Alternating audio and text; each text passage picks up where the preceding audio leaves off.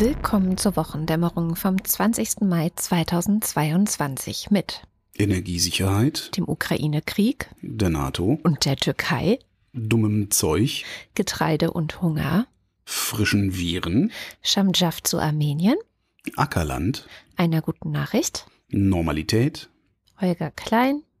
Blut, Kleinkram, dem Börsenticker und Katrin Rönecke. Du hast gesagt, du hast heute nicht so viele Themen. Das Ja, klingt aber anders. Ja, aber es ist viel, es ist eigentlich es ist sehr viel Kleinscheiß. Also es ist irgendwie fand ich das eine vergleichsweise ereignisarme Woche.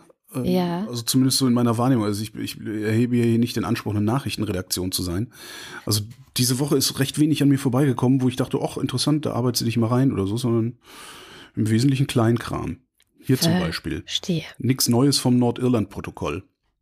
Ja, Okay. die haben ja letzte Woche, hatte ich ja gesagt, die haben angekündigt, diese Woche wollen sie ein Gesetz machen, die Briten. ja. Das einzig Neue ist, dass eine US-Delegation auf dem Weg nach äh, Großbritannien ist, um mit den Briten ein ernstes Wort zu reden. Weil die Amis einer der Garanten für das Karfreitagsabkommen sind, das 98 den Bürgerkrieg beendet hatte. Mal gucken, was da dann rauskommt. Sehr gut. Das ist so der Kleinkram, das ich so habe. Der Ukraine-Krieg ist auch, ich habe das Gefühl, Man gewöhnt sich dran. Ne? ja, wahnsinnig viel Neues gibt es immer nicht. Also ich habe das Gefühl, dass ich aus dieser Woche zumindest vorsichtig optimistisch rausgehe. Ich weiß nicht so genau, warum eigentlich. Wie bezogen auf den Krieg oder was? Ja, bezogen auf den Krieg irgendwie. Ich weiß auch nicht. Aber der Reihe nach. Anfang der Woche gab es ja die Nachricht, dass irgendwie aus diesem Stahlwerk Asowstal bei Mariupol ukrainische Gefangene, ähm, ja, sie haben sich ergeben, muss man eigentlich Mhm. sagen. Sie haben sich in die russische Hand ergeben. Anscheinend hatte die ukrainische Regierung das vor allem deswegen gemacht, weil man ihr zugesichert hatte, dass es dann hinterher einen Gefangenenaustausch geben würde. Wer hat ihnen das zugesichert? Die Russen. Die Russen haben ihnen das zugesichert, genau. Die haben es dann halt gemacht. Zelensky hat sowas ähnliches gesagt wie lebende Helden sind besser als tote Helden oder so, ne? Und wie gesagt, Nicht Unrecht. Ja. sie sind halt davon ausgegangen, dass es ähm, einen Austausch Dass die Russen die. Wahrheit sagen. Mhm, Zum ersten Mal. exakt. Und leider ist es relativ schnell wieder eingeholt worden, weil verschiedene russische ja, Offizielle auch aus der Politik gesagt haben, ja, aber wir können natürlich jetzt hier Nazi-Verbrecher äh, nicht einfach gegen unsere eigenen äh, Soldaten austauschen. Die müssen schon vor Gericht kommen und so.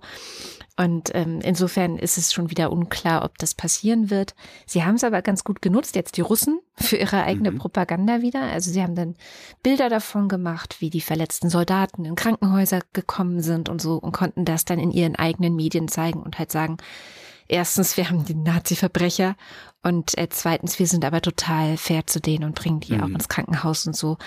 Also man benutzt es quasi doppelt für die eigene Propaganda. Und Andrei Melnik, ähm, der ukrainische Botschafter hier in Deutschland, hat dazu gesagt, ich zitiere ihn, wir hoffen, dass all die Drohungen, die wir seit gestern gehört haben, also Anfang der Woche, dass eben die nicht freigelassen werden, sich nicht bewahrheiten werden. Alles andere wäre ein Vertrauensverlust schlechthin. Was ich bemerkenswert fand, weil Ja. ich nicht damit gerechnet hätte, dass irgendjemand auf ukrainischer Seite noch Vertrauen in die russische Seite hat. Aber okay. Naja, und es gibt auch diverse Leute, die jetzt eben die Todesstrafe sogar fordern für die Azovstal-Kämpfer. Das steht halt auch im Raum. Also jetzt in Russland. Ru Russen in in Russland, Russland, das ja. Jetzt nicht in der Ukraine, nein. Ja, nee, aber gibt ja, gibt ja auch außerhalb Russlands immer noch genug Leute, die äh, jeden Quatsch fressen, den die Russen erzählen. Also das von daher Stimmt, leider. würde mich nicht wundern, wenn das auch von irgendwelchen Putin-Trollen hier in Deutschland gefordert werden würde. Also ja, Ja, ich beachte nicht so sehr, was solche Leute sagen. stimmt. Das ist jetzt nicht unbedingt von Wert. Ähm, was Putin ja erreicht hat, ist, dass Schweden und Finnland in die NATO wollen. Das finde ich eigentlich ganz interessant. Die haben dann dieses, diese Woche äh, Aufnahmeanträge gestellt. Die NATO-Mitgliedschaft, also neue Mitglieder, müssen die bestehenden Mitglieder einstimmig äh, annehmen. Würden sie eigentlich auch gerne. Aber die Türkei stellt sich quer. Jetzt äh, könnte man denken, so vordergründig klar ist, Erdogan braucht Putins Geld und zwar dringend, weil dem rutscht da alles ab obwohl sie bizarrerweise äh, im Inland ein Wirtschaftswachstum sehen, ähm, nur halt äh, bei einer wahnsinnigen Inflation. Und, und man könnte jetzt denken, Erdogan tut Putin damit einen Gefallen. Ne? Mhm. Ähm, Kann auch gut sein, weil die beteiligen sich ja auch nicht an den Sanktionen gegen Russland. Wie gesagt, die sind dringend auf die Devisen angewiesen, die die Russen ins Land bringen.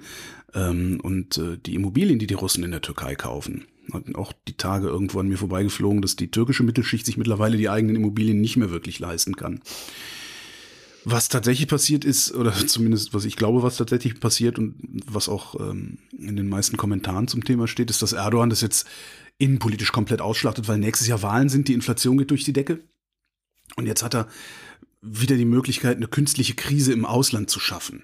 Und immer wenn du innenpolitisch Probleme hast, wissen wir, schaffst du eine Krise im Ausland, an der du dich abarbeiten kannst. Ähm, Im Inland hat er schon seine Krise. Äh, das ist das Kurdenproblem, das er sich so also seit Anfang der 2000er Jahre selbst geschaffen hat, indem er die erst, ich kürze sehr stark ein, indem er sie erst auf seine Seite gezogen hat. Dann waren sehr viele Kurden AKP nah. Ähm, daraufhin hat sich dann die HDP gegründet, also die kurdische Partei, die linke sozusagen kurdische Partei.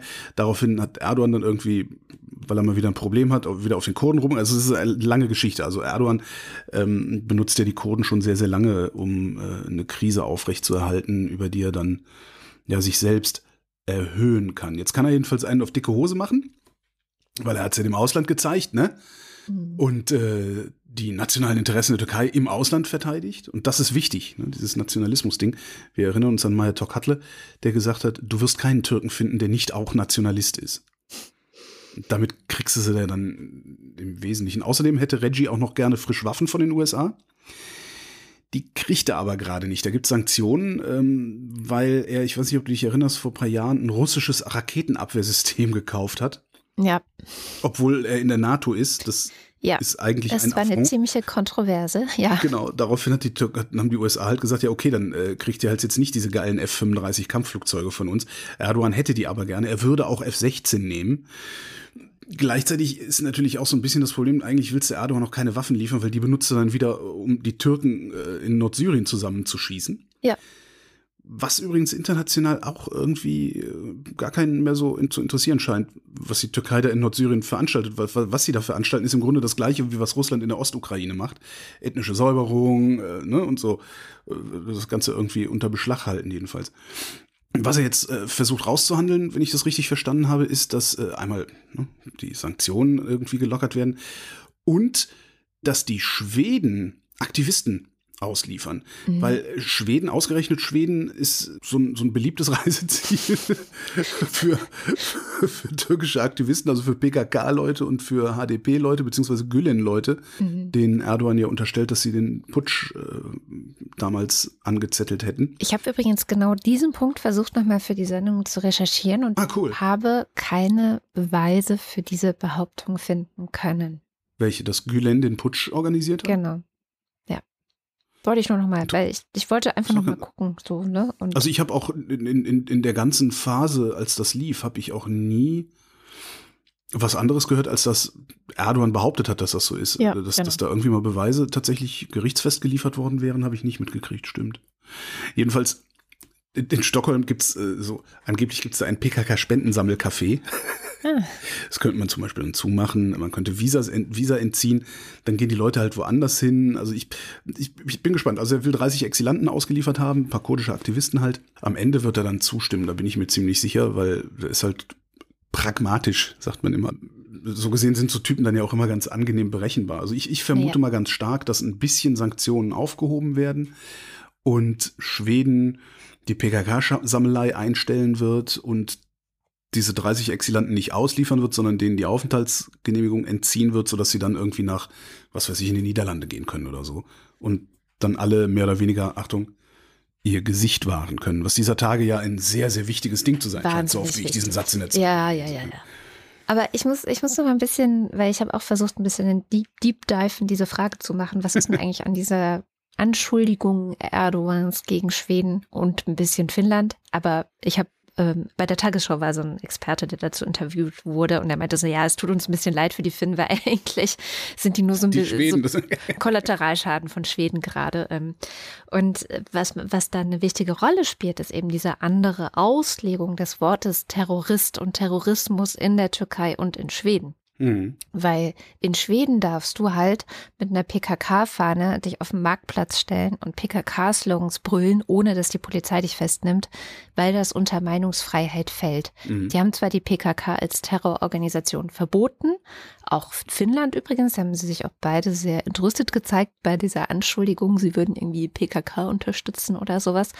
Sind in beiden Ländern verboten, aber es gibt halt Meinungsfreiheit und die ist in Schweden sehr liberal, wohingegen sowas sowas, also sich auf dem Marktplatz stellen mit der Fahne und das Brüllen in der Türkei schon Terror ist, ja, oder mhm. eben äh, Terrorismus als Unterterrorismus äh, verstanden wird. Da kommst du ja als Journalistin oder als Politikerin schon viel früher und für viel weniger äh, schlimme Aussagen oder Tweets ähm, in den Knast, wie wir in letzter Zeit ja, ja auch immer häufiger gesehen haben.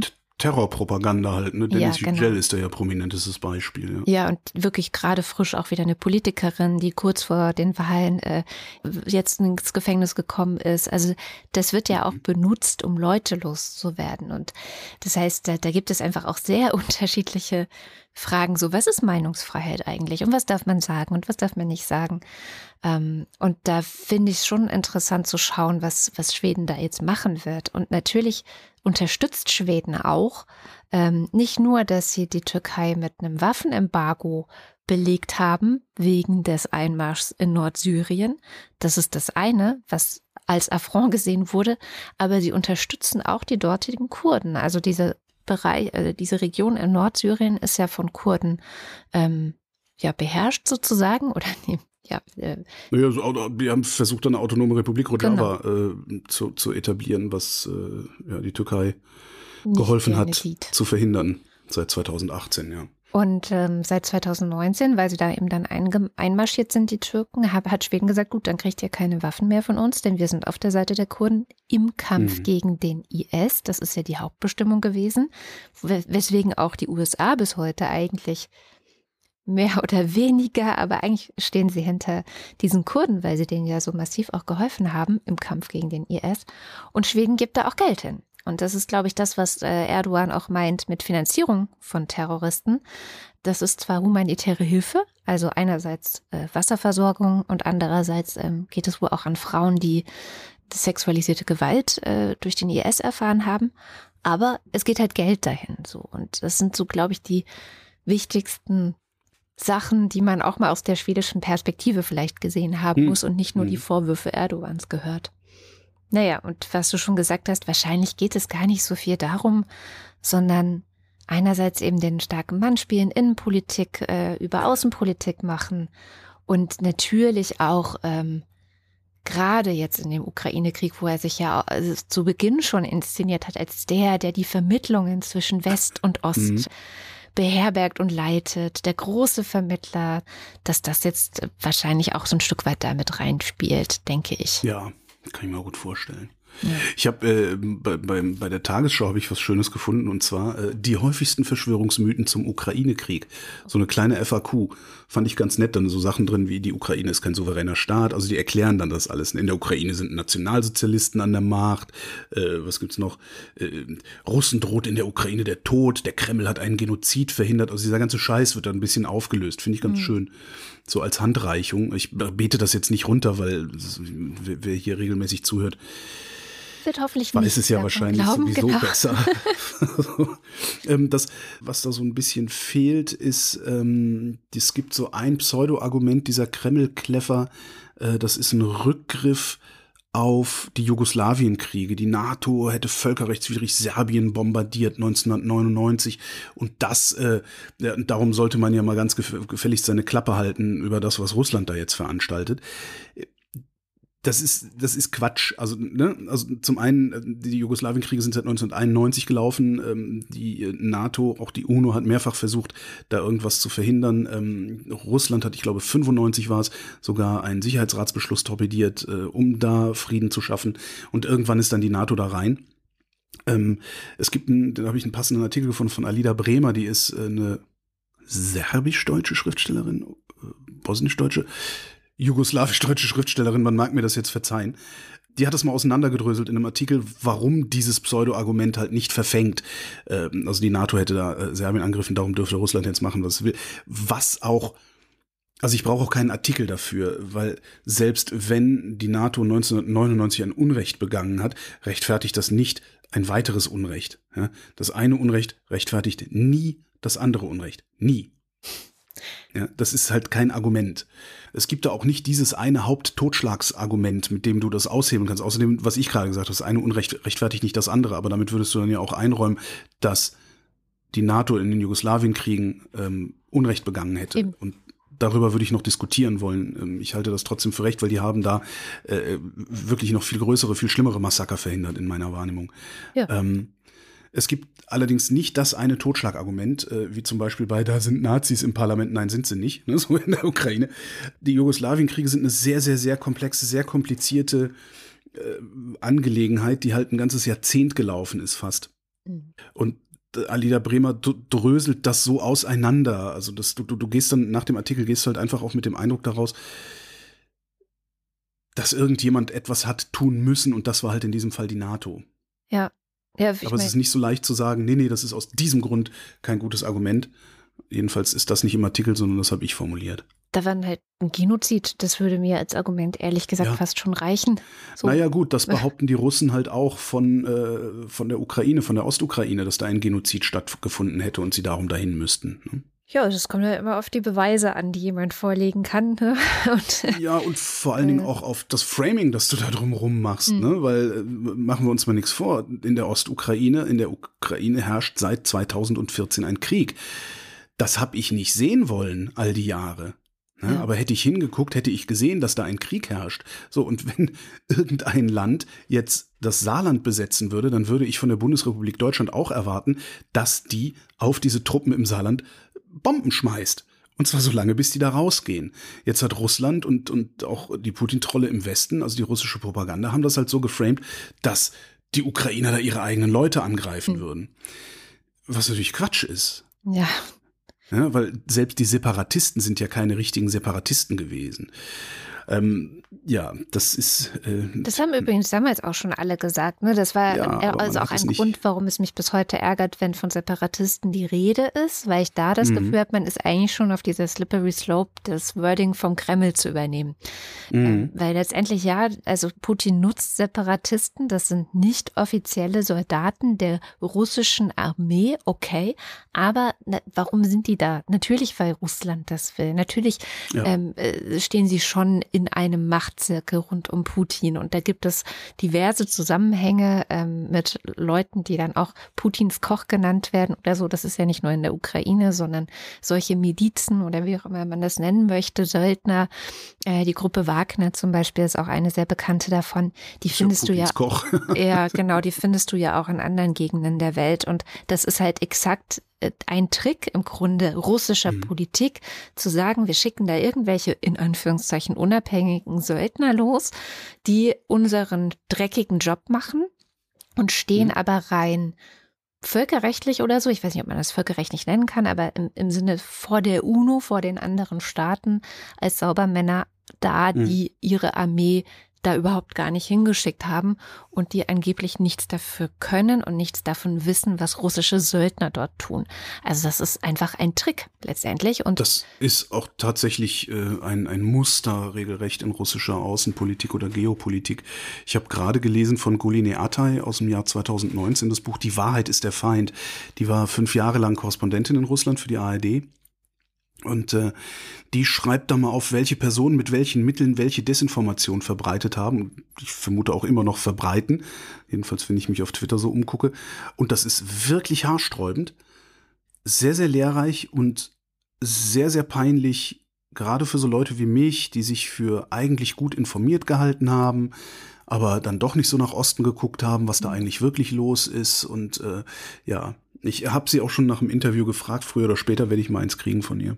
Juhu. Wo du gerade äh, die Gruppe Wagner sagtest, der Bundestag hat beschlossen, dass ähm, die Bundeswehr in Mali und im Niger bleibt. Wir haben sogar ein paar mehr Soldatinnen und Soldaten jetzt da. Die äh, Truppenstärke wird erhöht von 1100 auf 1400. Und zwar bei MINUSMA, das ist dieses Multidimensional Integrated Stabilization Mission in Mali ähm, wo sich die Franzosen zurückgezogen hatten. Da füllen wir jetzt ein paar Lücken mit der Bundeswehr. Es gibt noch eine Mission da unten, das ist die EUTM, das ist eine Ausbildungsmission und das ist genau die Ausbildungsmission, wo die Bundeswehr Gefahr läuft, diese Wagner-Söldner zu trainieren. Und das Ding haben sie jetzt tatsächlich erstmal auf Eis gelegt. Ja, besser so. Noch eine von den Kurzmeldungen. Zack, direkt gedampt. Zack. Was ich aber eigentlich sagen wollte ist, hey, jetzt auch in Deutschland, Affenpocken. Oh nein. es ist ein neues Virus unterwegs um die Welt. Das sind die Affenpocken. Jetzt. ne, steht jetzt überall auf Seite 1 natürlich, oh, neue Affenpocken, das Virus rast um die Welt und so. Bei all dem, bitte nicht vergessen, wir haben immer noch eine Corona-Pandemie. Daran sterben immer noch Tausende, wenn nicht Zehntausende Menschen täglich weltweit. Die Affenpocken sind noch kein Problem. Also es ist kein Grund zur Panik, das Ding. Es ist aber ein Grund, es unter verschärfte Beobachtung zu nehmen, weil früher war das ein regionales Phänomen äh, in, in Regionen Afrikas. Äh, mittlerweile ist es äh, anscheinend global relevant geworden. Es mhm. überträgt sich durch Tröpfchen, mhm. so nixe Aerosole. Du brauchst engen Kontakt für Ansteckungen, vor allen Dingen, wenn jemand schon so Pusteln hat und daraus blubbert und so.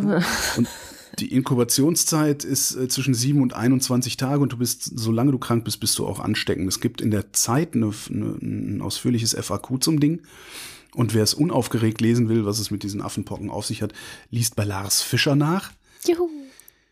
Der, der, aber gerade was Viren angeht, ist der ja auch immer, der hat so, der feiert die Dinger immer auf so eine ja. etwas gruselige Weise. der ist Fan der Apokalypse. Stimmt, der ist Fan der Apokalypse. Ja. Findet der, glaube ich, richtig gut. Das ist vielleicht auch einfach die richtige Haltung. Also keine Panik wegen Affenpocken. Es ist jetzt ein Fall in Deutschland gemeldet worden. Hingucken muss man trotzdem, aber dafür gibt's Fachleute. Das Schlimmste ist, was ich dann gelesen habe, das äh, Beste, was wir jetzt gegen diese Affenpocken äh, machen können, um da äh, auf der sicheren Seite zu sein, ist, Achtung, nee, anders. Was können wir nicht? Was haben wir in den letzten zwei Jahren bewiesen? Wir können nicht aufeinander Rücksicht nehmen. Oh, ich meinte das jetzt eher so institutionell. Kontaktnachverfolgung. Ach Gott. Und Impfung. ja. Das sind die beiden Sachen, die gegen Affenpocken sehr gut helfen. Hm. Es gibt eine Impfung dagegen. Pocken, ähm, anscheinend ist die normale Pockenimpfung gleichzeitig eine Kreuzimpfung gegen Affenpocken. Aber das Problem ist halt, dass wir seit den 80er Jahren keine Pockenimpfungen mehr machen, ja. weil die Pocken ausgerottet sind. Ja, eigentlich schon. Ne? Ah, okay. Das heißt, die ältere Bevölkerung, die die Pockenimpfung noch genau. bekommen hat, ist äh, geschützt. Vielleicht? Genau, endlich sind die Alten mal im Vorteil. Ja. Ja, ich war noch nicht ganz fertig mit Ukraine übrigens. Oh, Verzeihung. Ähm, was mich nämlich optimistisch gestimmt hat, eventuell oder Teil davon sein könnte, war, dass äh, eine Nachricht diese Woche von der EU, dass die EU der Ukraine beim Wiederaufbau helfen will und dass Ursula von der Leyen gesagt hat, dass sie diese Hilfen, also finanzielle Hilfen im Wesentlichen, an Reformzusagen knüpfen will. Was ähm, wenn, wie man jetzt zum Beispiel an Griechenland und Portugal und so weiter denkt, vielleicht auch ein bisschen schwierig klingt erstmal. Ne? Also ihr bekommt Geld, wenn ihr das tut, was wir für eine Reform halten, für eine wichtige mhm. Reform halten.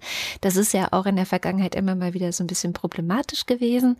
Aber das lassen wir jetzt einfach hinter uns, ähm, weil es ist insofern ein gutes Zeichen, dass äh, die EU, glaube ich, tatsächlich so ein bisschen versucht, die Tür zu öffnen für den Beitritt der Ukraine zur EU und halt sagt, ja, also ah, verstehe. Wir mhm. helfen euch, das hier wieder aufzubauen ähm, und gleichzeitig macht ihr Reformen, also sowohl mhm. was die Oligarchen und die Korruption und sowas angeht, aber auch wirtschaftliche Reformen und vielleicht kriegen wir es auf die Weise ja hin, dass ihr schon schneller ein bisschen näher an die EU rankommen könnt. So wie, ähm. ah, verstehe, so wie so, wie so ein wie so ein Backrezept, ne? wie so ein Kuchenrezept. Ja, guck mal, Leute, ihr müsst euren Kram sowieso neu bauen.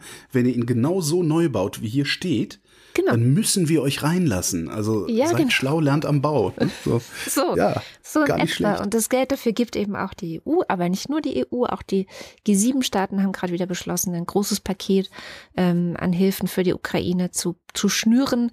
Anscheinend äh, sollen es fast 19 Milliarden Dollar werden, die sie jetzt äh, rüber wachsen lassen. Und das ist auch notwendig, weil die Ukraine, der droht gerade die Wirtschaft halt komplett zusammenzubrechen. Und damit der Laden so ein bisschen am Laufen gehalten werden kann, muss halt von außen immer was reinkommen. Und also das finde ich eigentlich so ein bisschen positiv, weil ich weiterhin den Eindruck habe, wir sind da, wir sind an der Seite der Ukraine, wir lassen die nicht alleine und irgendwie haben alle auch begriffen, wie wichtig das ist, außer vielleicht Herr Erdogan. Was aber so ein bisschen äh, eine komische Nachricht heute wieder war, von heute Morgen tatsächlich, das ist Zitat, dass immer noch kein Großgerät an die Ukraine geliefert worden sei. Ja, ne? Ähm, weil nämlich die Haubitzen und die Panzer, die da in der Planung sind, die müssen erst vorbereitet werden. Mhm. Und, Zitat Tagesschau, für den Gepard musste zudem erst Munition gefunden werden.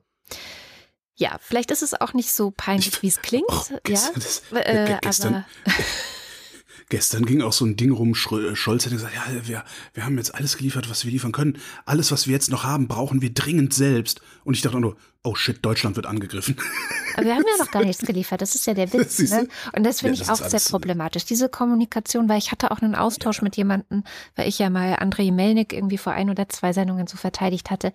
Da äh, schrieb mir jemand, Melnik würde behaupten, es sei eben noch nichts geliefert worden, also an großen Geräten, an schweren Geräten. Mhm. Ähm, und aber die Bundesregierung würde ja sagen, es, es wäre was geliefert, so wie das, was du gerade von Scholz zitiert hast zum Beispiel. Es entsteht also der Eindruck, dass Melnick lügt. So. Und das finde ich echt problematisch, weil Tatsache ist, es wurde halt noch nichts an großem Gerät geliefert, das ist so. Mhm. Ähm, und dann steht jemand wie Melnick doof da oder Zelensky oder so und die werden als unverschämt bezeichnet. Ja, es ist natürlich schwierig, ja, verstehe ich, ähm, Fehler einzugestehen oder dass wir gerade jetzt militärisch nicht so proper dastehen. Das ist ein blödes Gefühl. Klar, irgendwie ist Krieg, alle prügeln sich und wir äh, kommen nicht vom Fleck. Aber trotzdem ehrlich zu bleiben, das wäre schon was, was einer Nicht-Kriegspartei ja sehr gut stehen würde. Ja. Hier äh, kommt gerade rein, hier kommt gerade äh, die Meldung rein. Ähm, diese Woche hat ja der Haushaltsausschuss im Bundestag beschlossen, dass Gerhard Schröders Büro abgewickelt wird. Ja. Also, kriegt ja kein Büro mehr, keine Mitarbeiter mehr, weil der verdient ja genug beim Russen.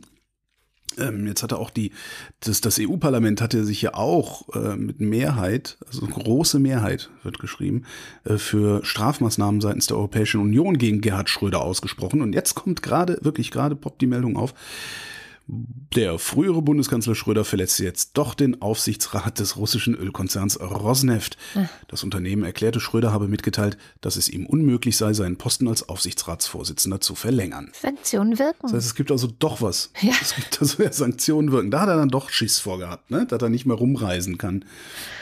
Oh Mann, ey. Blöd, Mann. Ich bin so sauer auf den, aber okay, egal, was bringt's. Ich, ich halte den für eine, ja, es ist halt ärgerlich, aber es ist eigentlich finde ich den eher eine Witzfigur. Ich finde es eine ganz, ganz tragische Figur, den Typen.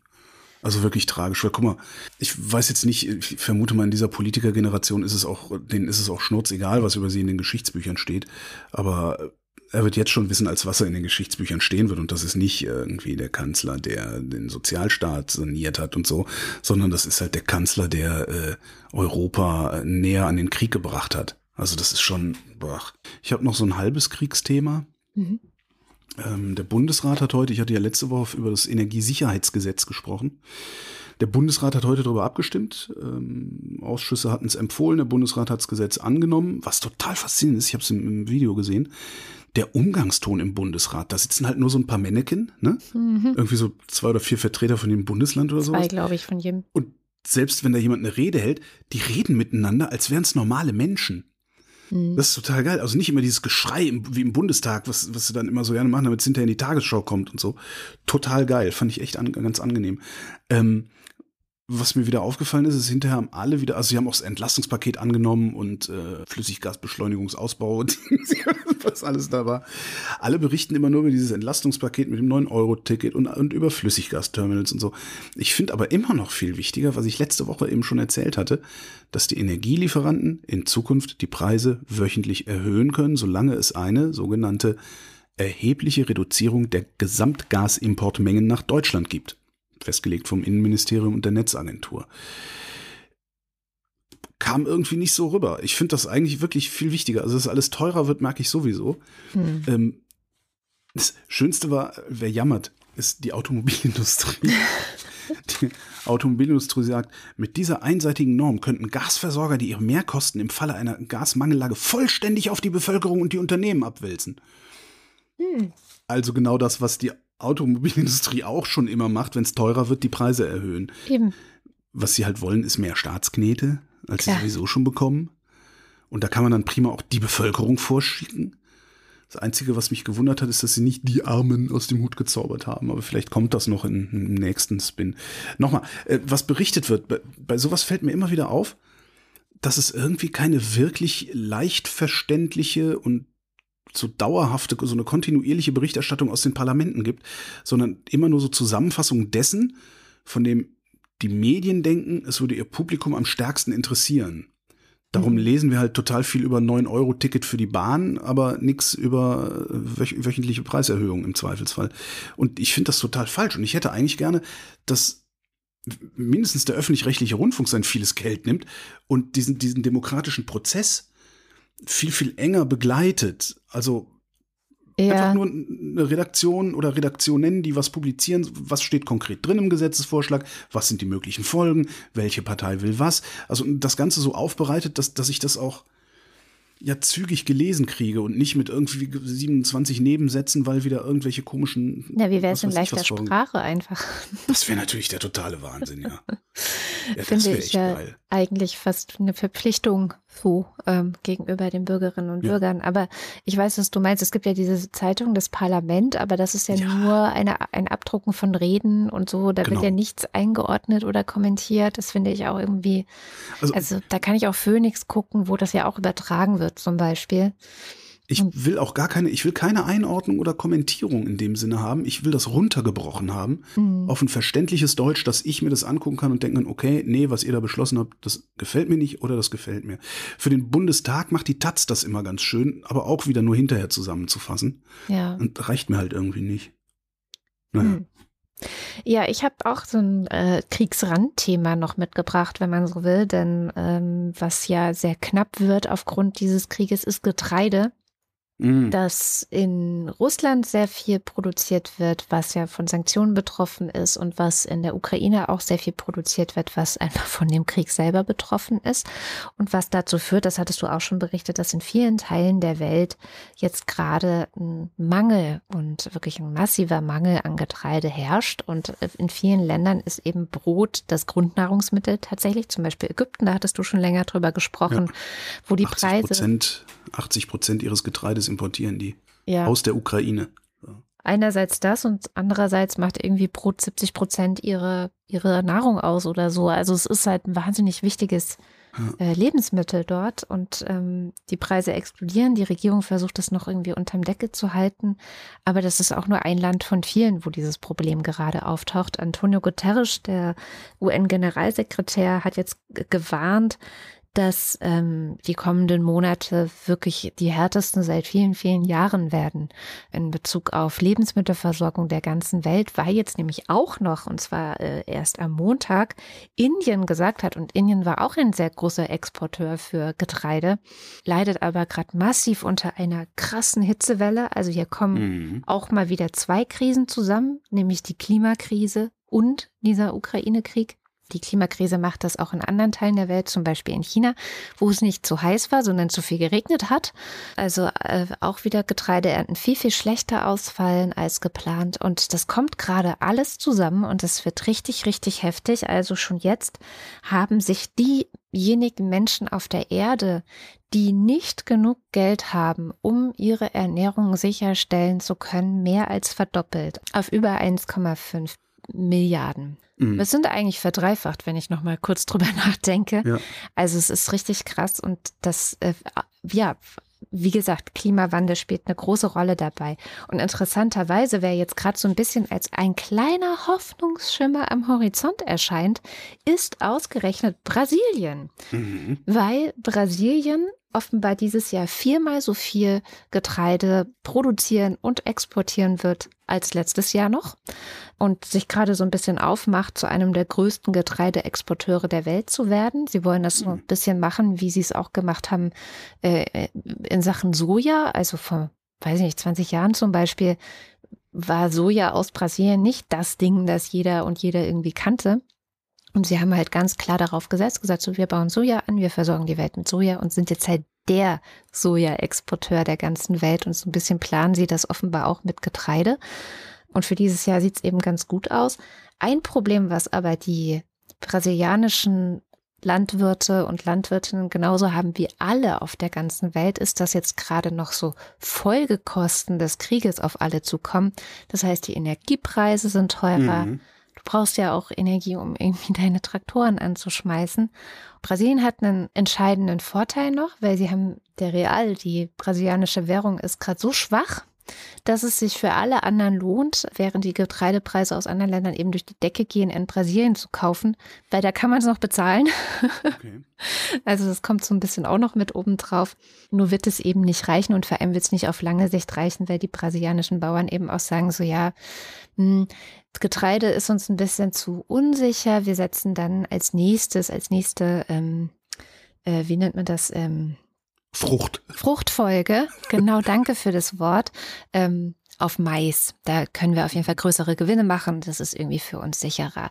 Also ja, mal schauen. okay, kann man auch essen. Ja. Also das ist ja, ich, ich, wenn ich das alles so lese, was, was da gerade passiert, es ist der, wirklich der, der eine Katastrophe. denke ich auch, also äh, Hauptsache irgendwie Kalorien äh, ist ja mittlerweile.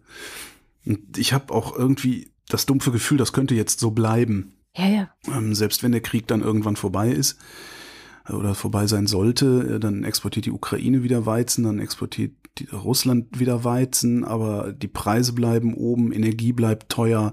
Ähm, also ich habe jetzt irgendwie nicht den Eindruck, als würde das für Ägypten nochmal ich sag mal, auf so Preise von 2000, sagen wir mal, präpandemische Niveau, also Anfang 2020 zurückfallen oder so, sondern als würde das jetzt immer teuer bleiben. Das heißt, du hast halt äh, die ganze Zeit im Grunde einen riesengroßen Unruheherd auf der Welt und der heißt Hunger und äh, ja. ist halt nur mit viel, viel Geld irgendwie in den Griff zu kriegen. Wo man echt dachte, das hätte man schon im Griff. Ne? Das finde ich auch das Tragische so ein bisschen daran. Ich meine, der Economist schreibt so, Welcome to the era of climate change und ich glaube, das ist halt mhm. das Hauptding, was du wahrscheinlich auch gerade meintest. Das meine ich, ja, ja, klar. Das, ja. Was man aber tun kann, und das schreibt auch der Economist, ähm, einerseits kann man eben, wo bisher Getreide verwendet wird, zum Beispiel in Biodiesel, das könnte man mal sein lassen, was wieder dazu führen würde, dass äh, Leute sagen müssten, okay, dann fahre ich vielleicht weniger mit diese Fahrzeugen durch die Gegend. Und dann ist eben ein wahnsinnig großer Anteil von ähm, ja von Getreide äh, auch in der Fleischproduktion einfach gefangen. Ja, so. ja, aber ähm, das hatte ich, war, war das gar nicht hier? In irgendeiner Sendung hatte ich das neulich schon mal erwähnt, dass ich das auch nicht raffe, dass wir das nicht einfach, dass wir ja. nicht einfach aufhören, so viel Fleisch zu produzieren und das Getreide direkt essen und irgendjemand kommentierte, das ist nicht so einfach, weil, weil das Futtergetreide wohl für den Menschen, für die menschliche Ernährung nicht geeignet ist oder so. Aber ich habe da nie genauer nachgeguckt, ehrlich gesagt. Ja, aber es ist auch sowas wie Mais zum Beispiel, das können wir auch ja. essen. Und das, äh, äh es sind wohl 28 Millionen Tonnen, die gerade nur 2021 nur an chinesische Schweine verfüttert worden sind. Ja, ja die könntest du halt einfach auch mal Menschen zu essen geben. Und dann gibt es halt noch so Sachen wie, ja, ähm, klar, der Ukraine-Krieg ist jetzt nicht äh, so schnell entschieden, aber was wichtig ist, ist eben, dass das Getreide aus der Ukraine raus kann, dass da ja. ist, also in den Silos dort ist noch Getreide, nur es gibt halt noch keinen Safe Way dafür, das da rauszuholen, um auf der ganzen Welt zu verteilen. Und das müsste man halt auch organisieren, irgendwie am besten mit Russland zusammen. Und letztendlich fällt es darauf zurück, das finde ich auch das Interessante, dass Russland und auch so ein bisschen China somit die Hauptverantwortlichen gerade sind, dass sie sagen müssen, so, okay, dieser Hunger, der gerade die ganze Welt bedroht, den machen wir uns zur Aufgabe oder wir fühlen uns dafür jetzt verantwortlich. Das wäre es, ja. Das, das Problem zu lösen.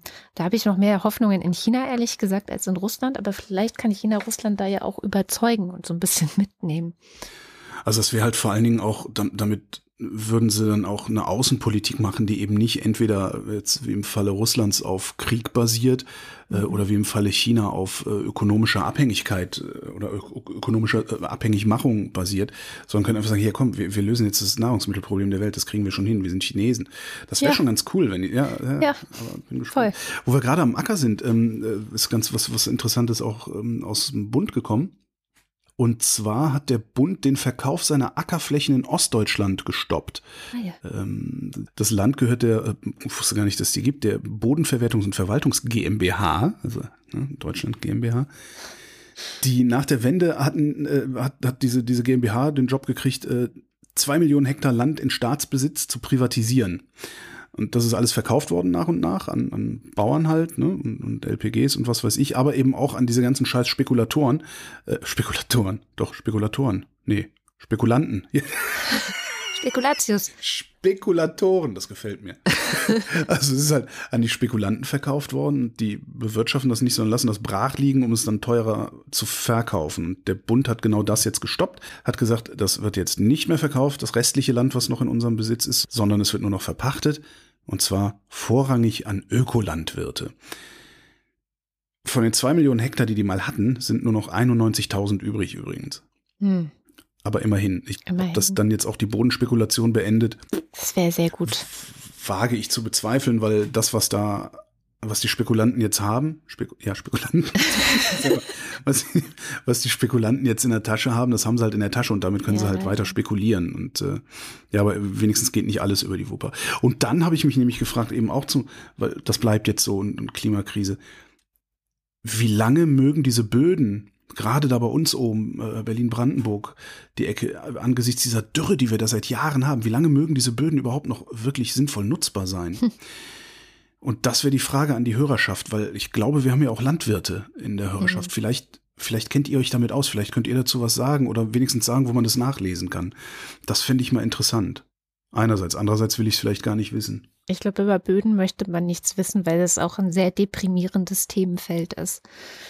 Was ich so in den letzten Jahren mich immer mal sporadisch so alle halbe Jahre mal mit beschäftigt und es ja. ist also ein, ein Fundus an Traurigkeit. Soll ich dir was, was ich eine schöne, schöne Nachricht sagen? Ja. Es gibt einen Nasenspray, ähm, eine Nasenspray-Impfung gegen Corona. Und zwar ist das ein Lebendimpfstoff, den haben sie in Berlin entwickelt, der erzeugt eine Schleimhautimmunität. Yay. Und zwar nach zweimal Impfen, also nach zweimal Sprayen, ähm, eine sterile Immunität. Oh. Zumindest im Hamster. Oh, sagen, ja, damit. Rein damit. Ist noch, ist, äh, also dauert noch, ist noch mindestens anderthalb Jahre vor Verfügbarkeit, aber sie haben da was und das sieht sehr gut aus, was es macht und äh, ist auch sowohl gegen Delta und Omikron hilfreich. Yes. No. Weil das, das beruhigt mich. Es war irgendwie diese Woche in der Süddeutschen, glaube ich, so ein Forscher haben mal verschiedene Szenarien durchgerechnet oder durchgespielt. Wie könnte das 2027 äh, aussehen, so mit der Corona-Krise und so. Sie haben. Entschuldigung, 27? Ja, 27 äh. War die Zahl. Also sie rechnen nicht damit, dass es in Kürze vorbei ist, sondern das geht schon noch eine Weile. Es wird wahrscheinlich eher so sein, dass es eben immer mal wieder aufkommt, immer mal wieder so in Wellen ne, aufflammt und dann äh, müssen wieder bestimmte Leute geimpft werden und so ein bisschen wie bei der Grippe eigentlich. Mhm. Die Frage ist nur, was macht es mit den politischen Systemen? Und das fand ich so deprimierend wieder, weil es so das wahrscheinlichste Szenario ist, dass wir alles nicht auf die Kette kriegen, dass die Armen wieder überhaupt nichts vom Impfstoff abbekommen, dass die politischen Systeme immer instabiler und immer äh, für, Populisten, für Populisten immer anfälliger werden und so. Es gab aber auch ein positives Szenario, das ich unbedingt erwähnen möchte, nämlich, dass wir eigentlich eins während der Corona-Pandemie doch ganz gut gelernt und geübt haben, vor allem die Wissenschaft. Hände ähm, waschen. Kooperation. So. Und zwar globale Kooperation.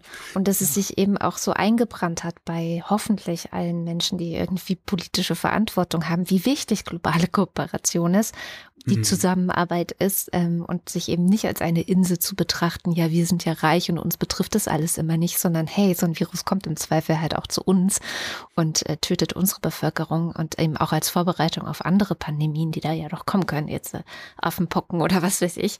Es gibt ja auch das Nilvirus plötzlich in Deutschland und so. Mhm. Ähm, also es gibt so ein paar andere noch, die jetzt hier auch Klimawandel sei Dank, aber auch, weil wir viel zu viel, viel zu eng mit den ganzen Tieren zusammenleben, zu uns kommen jedenfalls dachte ich, dass dieses Nasenspray immerhin für diese schrecklichsten Corona-Szenarien vielleicht eine ganz gute Nachricht ist, selbst wenn es erst in zwei Jahren oder so kommt. Ja, aber die, die, die Querspinner werden auch da äh, opponieren wie nichts Gutes. Also ich warte jetzt auch darauf, also das ist eigentlich, das ist das, was mich in diesen Affenpocken so ein bisschen amüsiert. Ähm, du kannst ja mit einer Pockenimpfung, kannst du die Affenpocken wegmachen. Und ja. äh, wir, wir, also die Menschheit hat schon mal bewiesen, dass man die Pocken ausrotten kann und zwar mittels Impfung. Und ein beliebtes, eine beliebte Erzählung bei diesen ganzen Impfspinnern ist, äh, dass die Pocken gar nicht durch die Impfung ausgerottet wurden, sondern schon auf dem Rückgang waren. Also dass es nicht wegen der Impfung war, oder? sondern äh, parallel zur Impfung die Pocken praktisch äh, auf magische Weise verschwunden sind und so. Und alleine das wird dafür sorgen, dass wir dann wieder irgendwelche Schwachmatenspaziergänge im Fernsehen uns angucken müssen und sowas. Wenn es heißt, so, wir müssen machen jetzt die Pockenimpfkampagne. Nein! Aber wenigstens sehen dann die Schmach Schwachmaten hässlich aus, weil Corona hast du ja den Leuten nicht angesehen. Entschuldige, manchmal habe ich böse Gedanken, ne? Abgrundtief. Schnell Ja, Thema stimmt, man überlebt das, man überlebt das wohl sehr gut mit den Ja. Affenpocken, aber hat dann halt Narben hinterher. Genau. Nee, wir wechseln das Thema jetzt nicht, weil du hast nämlich angefangen mit äh, der neuen Normalität, die wir ja jetzt haben.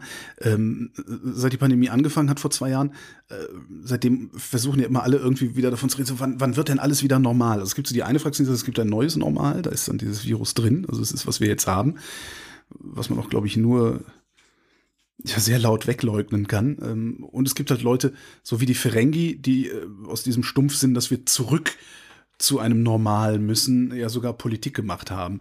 Ähm, ich halte es für Stumpfsinn, aber man kann ja trotzdem mal gucken. Ne? Und das hat der Economist gemacht. Ich habe da auch schon mal kurz drüber berichtet gehabt.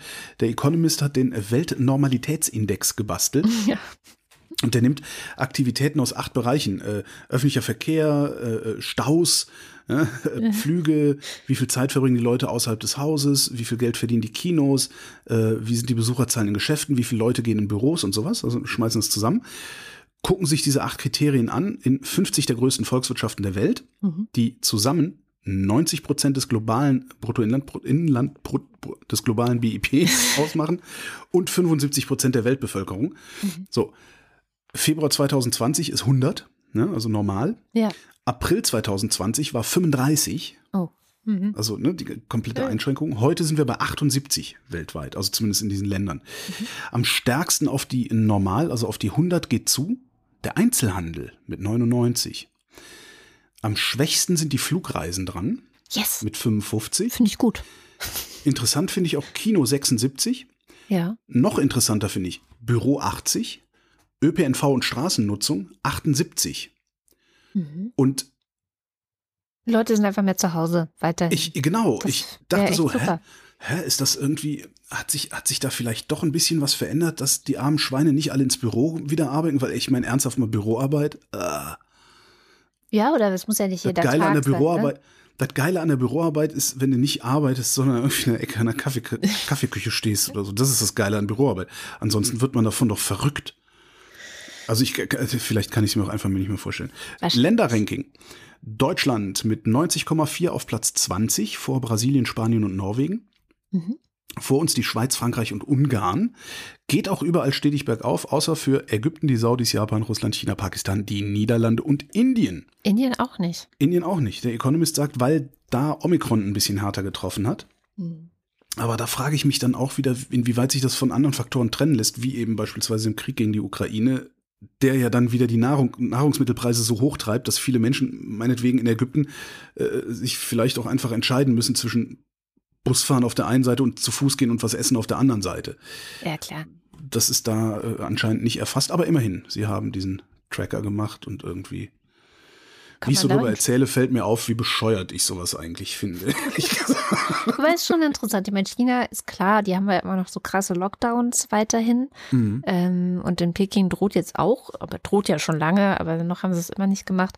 Ähm, dann finde ich Indien sehr interessant, weil da hatte ich neulich mal geguckt, was eigentlich in Indien los ist, weil vor einem Jahr kam ja aus Indien das Delta-Virus und Hm. ist dann im Oktober zu uns gekommen und ich dachte, ich gucke einfach schon mal, ähm, was als nächstes auf uns zukommt und beh- behalte Indien mal im Auge. Es ist noch nichts, also zur Beruhigung, es gibt noch keine neue, keine neue Variante, die jetzt von dort kommt, aber sie bereiten sich dort tatsächlich auf eine vierte Welle vor. Also sie haben alle das Gefühl, dass die jetzt kommt und dass sie auch nicht viel dagegen tun können. Insofern äh, spiegelt das nämlich das auch so ein bisschen vielleicht wieder, weil die Mhm. Mit Omikron tatsächlich sehr zu tun haben, ja. Und apropos andere Faktoren, ähm, die Erzeugerpreise haben äh, diesen Monat den höchsten Anstieg gegenüber dem Vorjahresmonat seit Beginn der Erhebung 1949, also Gründung der Bundesrepublik. 31 Prozent sind die Erzeugerpreise hochgegangen vom März auf April. Ohne Energiekosten immer noch 16,3 Prozent. Das heißt, es wird bei uns auch längerfristig auch noch teurer werden alles. Das wird echt noch hart. Aber jetzt wirklich was ganz anderes, was diese Woche nicht so wahnsinnig viel Aufmerksamkeit in unseren deutschen Medien bekommen hat. Und zwar habe ich mit Shamjaf, der Autorin des wöchentlichen Newsletters What Happened Last Week, ähm, über Armenien gesprochen. Ich weiß nicht, ob du Armenien auf dem Schirm hast. Bergkarabach und so. Hm. Genau. Da gibt's seit Wochen schon äh, Proteste. Diese Woche haben sie es sogar geschafft, in Jerewan, das ist die Hauptstadt Armeniens, die U-Bahn lahmzulegen. Und warum die das gemacht haben und was da eigentlich so das Bigger Picture dazu ist, das habe ich mit Sham besprochen. Hallo Sham. Hallo Kada. Ja, die Situation sieht sehr, ist sehr super angespannt. Ich weiß nicht, ob du die Videos auf deiner Timeline gesehen hast, aber wow. Äh, tausende Menschen sind jetzt nun seit Wochen in Armenien auf die Straßen gegangen und protestieren gegen verschiedene Sachen. Das Ganze ist immer, wird immer intensiver, denn die Polizei, ähm, die hat diese Woche tatsächlich auch mehr äh, als 300 DemonstrantInnen vorübergehend festgenommen, weil sie eben genau das machen, ne? zum Beispiel Straßen blockieren, U-Bahn-Eingänge blockieren, den Verkehr überhaupt in der Hauptstadt äh, lahmlegen. Und wieso gibt es dort Proteste? Im Herbst 2020 war da ein anderer Krieg, über, die, über den wir sehr viel gesprochen haben, nämlich der Krieg zwischen Armenien und Aserbaidschan. Und das Resultat war, naja, viel Leid auf der einen Seite, also 6000, mehr als 6500 Menschen sind bei diesen Kämpfen gestorben. Und das politische Resultat war zwar ein Waffenstillstand, aber eine Niederlage für Armenien. Denn sehr viele Gebiete in der Region Bergkarabach, die zuvor von ArmenierInnen kontrolliert waren äh, und eigentlich auch, wo historisch mehrheitlich immer ArmenierInnen gewohnt haben, sind an Aserbaidschan gefallen mit Waffenhilfe aus der Türkei und Israel. Und ganz friedlich ist es an der Grenze seitdem halt immer noch nicht. Da kommt es immer wieder zu bewaffneten Auseinandersetzungen. Das letzte Mal noch vor paar Wochen Seitdem ist halt auch in Armenien eine schwere politische Krise ausgebrochen, denn man stellt sich eben die Frage, wie, geht, wie gehen wir jetzt damit um? Es gibt zwar einen Waffelstillstand, aber immer noch keine Friedenserklärung und Darum wird sich gerade gekümmert, denn letzten Monat wurde verkündet, dass Nikol Pashinyan, also der Regierungschef in Armenien und der aserbaidschanische Präsident Ilham Aliyev vereinbart haben, einen Friedensvertrag gemeinsam auszuarbeiten zur Lösung dieses Bergkarabach Konfliktes in Anführungsstrichen und eine gemeinsame Kommission zur Festlegung der gemeinsamen Grenze einzurichten. Also ein richtig touchy Subject, ja. Und äh, Nicole Pashinyan wird von den Protestierenden momentan auch einfach vorgeworfen, Du bist der Grund, wieso wir in diesem Krieg verloren haben. Wir glauben, dass du Bergkarabach komplett an Aserbaidschan abtreten möchtest. Das denken die Demonstrantinnen, das denkt die Opposition und das denken die jetzt einfach nicht irgendwie, sondern es kommt nicht von irgendwo, sondern im März hatte Pashinyan sogar im Parlament gesagt, äh, ja, Leute, die internationale Gemeinschaft, die appelliert an uns, dass wir unsere Forderungen in Bezug auf Bergkarabach herunterschrauben. Die DemonstrantInnen sagen natürlich, nee, es ist nun an der Zeit, dass du diesen Posten verlässt. Wir fordern tatsächlich deinen Rücktritt. Das Ganze wird noch ein bisschen komplexer, weil Russland hier auch eine Rolle spielt. Denn das, was Russland für die Ukraine ist, ist es auch Aserbaidschan für Armenien, nämlich ein Aggressor beziehungsweise ein, ein demokratiefeindlicher Aggressor. Und jetzt ist es leider so, dass wenn wir über Außenpolitik und Sicherheit sprechen in Armenien, dann müssen wir sagen, dieselbe Armee, die in der Ukraine Kriegsverbrechen begeht, die ist natürlich aus armenischer Perspektive das, ein, das einzige Land, das einzige Militär, das darauf gerade darauf achtet, dass wieder Frieden, dass Frieden dort im Kaukasus herrscht. Die seit dem End, also seit dem seit der Verkündung des Waffenstillstandes kontrollieren eben Russ das russische Militär sozusagen die Grenze und versuchen dort den Frieden einzuerhalten. Und auch so ein bisschen bigger picture mäßig zu betrachten, der Ukraine-Krieg hat natürlich unglaublich viele Auswirkungen auf viele andere ehemalige Sowjetunion-Nachfolgestaaten. Also es gibt einen, zum einen das Dilemma, dass sich natürlich auch Armenien stellen muss, entweder die eigene Selbstständigkeit zu unterstreichen oder eben de facto Schutzmacht Russland Tribut zu zollen, ja. Und das sieht man an Armenien sehr, sehr stark, äh, auch in den letzten politischen Entscheidungen, die das Land getroffen hat, dass sie da hier in einem sehr ja, schwierigen Dilemma stecken. Ähm, denn zum Beispiel hat Armenien die in der Ostukraine ausgerufenen Provinzen gar nicht anerkannt aber hat in der UNO-Vollversammlung auch nicht für die Verurteilung des Angriffs auf die Ukraine gestimmt. Also eine maximal schwierige Gratwanderung, die hier eine armenische Regierung und egal wer am Ende die führen sollte, zu bewältigen hat. Und deswegen gibt es halt natürlich auch Stimmen innerhalb ähm, der Opposition, die da auch natürlich auch sagen, so Pashinyan handelt einfach aus Mangel an ja, Alternativen. Also er kann nicht anders. Deswegen würde er sich jetzt nur um, nur in Anführungsstrichen um die Rechte der ArmenierInnen in Bergkarabach bemühen, als jetzt um Armeniens territoriale Ansprüche auf Karabach. Und das interpretieren aber die Opposition, also viele in der Opposition und viele andere Menschen, die gerade auf den Straßen demonstrieren, eben als Landesverrat. Und Natürlich wäre es ideal, sich politisch so zu verhalten, dass Menschen nicht dabei umkommen, also dass ein weiterer Krieg mit Aserbaidschan verhindert wird. Aber zum Krieg mag es vielleicht ohnehin kommen, ja, denn Aserbaidschans Präsident Aliyev besteht schon seit langem darauf und immer noch, auch bei den Friedensverhandlungen, die gerade stattfinden, dass zum historischen Territorium Aserbaidschan einfach Bergkarabach gehört und sogar, er hat aber auch gelesen, sogar die Hauptstadt Jerewan. Und das Krasse an der ganzen Sache ist, seitdem der Krieg in der Ukraine ausgebrochen ist, hat natürlich Aserbaidschan eine viel bessere Verhandlungsposition. Mhm. Ähm, denn äh, die sind zwar bereit für Friedensverhandlungen und haben auch einen Friedensplan vorgestellt, aber tatsächlich sind Aserbaidschan und damit auch die Türkei klar in der Position des Stärkeren, weil natürlich jetzt Russland hat andere Sachen zu tun. Die Kapazitäten liegen woanders. Und Armenien ist eigentlich so dem, diesem ganzen Friedensprozess ziemlich unterlegen. Also hat eine sehr, sehr, ja, eine sehr schwache Position. Zum Beispiel hat auch Aliyev gesagt, so ich, vor paar Wochen meinte er das letzten Monat, dass er gesagt hat, das ist jetzt die letzte Chance für Armenien hier bei diesen laufenden Friedensverhandlungen. Und wenn sie hier nicht nach unserer Pfeife tanzen, so ungefähr, dann, äh, ja, werden wir auch ihre territoriale Integrität nicht anerkennen. Also unglaublich, was da hier, was, was das hier für so auch Bedingungen sind für Nicole Pashinyan oder für jemand anderen, der vielleicht die Regierung führen sollte. Aber die Proteste, die scheinen auf jeden Fall immer größer zu werden in Armenien. Also, dass sie schon seit Wochen lang, also da seit Wochen andauern, das ist ein Zeichen großer Frustration mit der momentanen Führung des Landes. Ähm, also das Ganze ist noch nicht zu Ende. Also nur weil wir damals einen Waffenstillstand hatten, bedeutet es immer noch kein Frieden. Jetzt wäre natürlich lustig, wenn das äh, Machtvakuum in Armenien, also was das Russland gelassen hat, jetzt von, äh, irgendwie vom Westen gefüllt würde. Finde ich auch, ja. Dann würden aber würden, würde Erdogan aber dermaßen ausrasten. Ja, deswegen trauen wir uns das leider nicht. Lustig. Ach, schade, ein bisschen außenpolitisch trollen fände ich doch immer angemessen. Das regt mich auch so auf, weil ich habe das Gefühl, das, was wir jetzt bei Russland immer sagen, es darf nicht sein, dass der, der stärker ist, den, der schwächer ist, einfach so über den Haufen rennt, egal was das Völkerrecht sagt oder egal, ne? Das passiert da ja eigentlich gerade, weil die Türkei hat diese Drohnen und Armenien ist einfach äh, militärisch unterlegen gewesen deswegen. Ja. Und gleichzeitig hat sich halt keiner darum gekümmert, was ich auch ein bisschen glaube, zum Beispiel bei Deutschland daran lag, dass äh, wir natürlich eine geschmierte CDU-CSU hatten, ja. ja, vor allen Dingen, dass wir, ich meine, das merken wir doch jetzt gerade, wir sind halt die, äh, wir sind halt die Ärsche.